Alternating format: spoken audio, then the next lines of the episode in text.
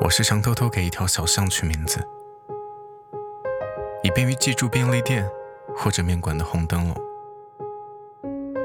这城市的人们好像集体患了夜游症，穿街绕巷，步伐匆忙。楼下露天的大排档送走了一盘盘红彤彤的小龙虾，半臂纹身的汉子满身酒气，嚷嚷着兄弟义气。生活片段像一部散文集，人们总是在匆匆中得到失去。你若说这是人生，我也不能苟同。不给工钱的包工头，跳楼的搬砖工，努力运作的红灯区，嗡嗡运转的大工厂，人们选择来选择去，到最后还是在生活中留下一身稚气，钻进到人群中。在夜里打开铁盒子碰一碰，一滩血渍里的雨。我从未听过一个男孩子和我提起梦想。可能在他们眼中，女生都是幼稚的，需要被照顾、被哄骗。他们用心去经营，却很少用大脑。不能把女孩子与兄弟相提并论的理由在于，你认为他不能理解你那些天马行空的幻想。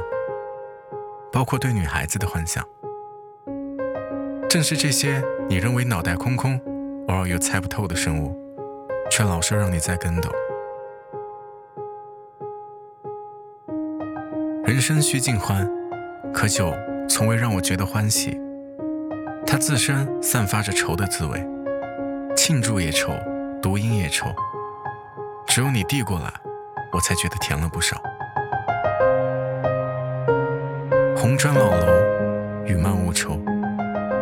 我们赞美了很多成就，对新事物不提兴趣，就像我对你，就像你对晴天，就像青春对友谊阿谀。我遇到一条小巷，它没有浓烟，路灯也没有，每户门口都有一个昏黄的照灯，等着归家的人。树枝四处生长，没人修理。路人经过，偶尔有狗在狂吠。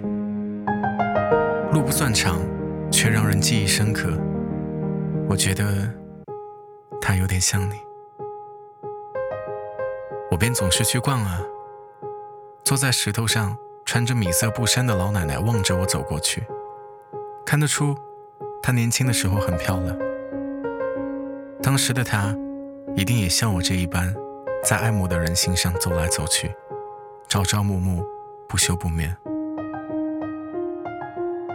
现在，希望你买得起当年的夹克，坐得起去深圳的火车，吃得起我们想吃却一直没去的糖醋莲藕拼锅，记得起我的好，做得起一个值得依靠的男人。